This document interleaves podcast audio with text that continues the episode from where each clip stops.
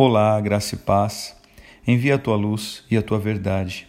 Elas me guiarão e me levarão ao teu santo monte, ao lugar onde habitas.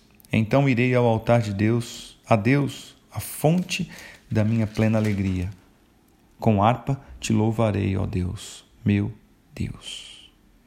Aqui a palavra de Deus, em Salmos 43, nós podemos enxergar a clareza com que o salmista declara que a plena alegria dele está em Deus, está no altar de Deus, está no santo monte do Senhor, está na habitação do Senhor.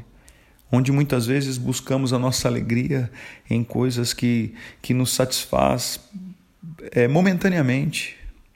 A palavra diz, e eu repito isso constantemente, que nós não devemos amar o mundo e nem o que nele há. Isso é passageiro. É por isso que o salmista aqui pede: me envia a tua luz e a tua verdade, me guiarão até a tua presença, porque na tua presença eu tenho alegria plena, em ti eu tenho alegria plena. O salmista aqui já era consciente que sem ele ele não pode fazer nada.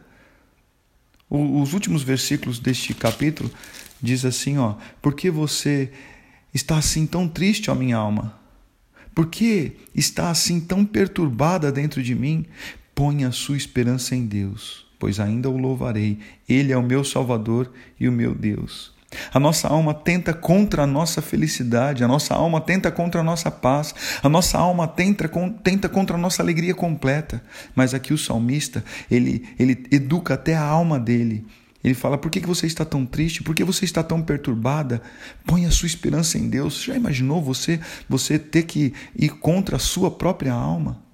Mas a sua consciência deve ser que a luz do Senhor, a verdade do Senhor, te guia para o santo monte dele, te guia para o altar dele, onde está a sua plena alegria, onde está a sua alegria completa. Oro para que você entenda isso. Oro para que você tenha coragem de educar a sua alma, de educar as suas emoções a entender que no Senhor é que deve estar a nossa esperança. O louvaremos e o adoraremos para sempre. Eu sou o pastor Renato, da comunidade Cultura Real de Indaiatuba. Um grande abraço. Tenha uma excelente semana e que Ele continue te abençoando. Em nome de Jesus.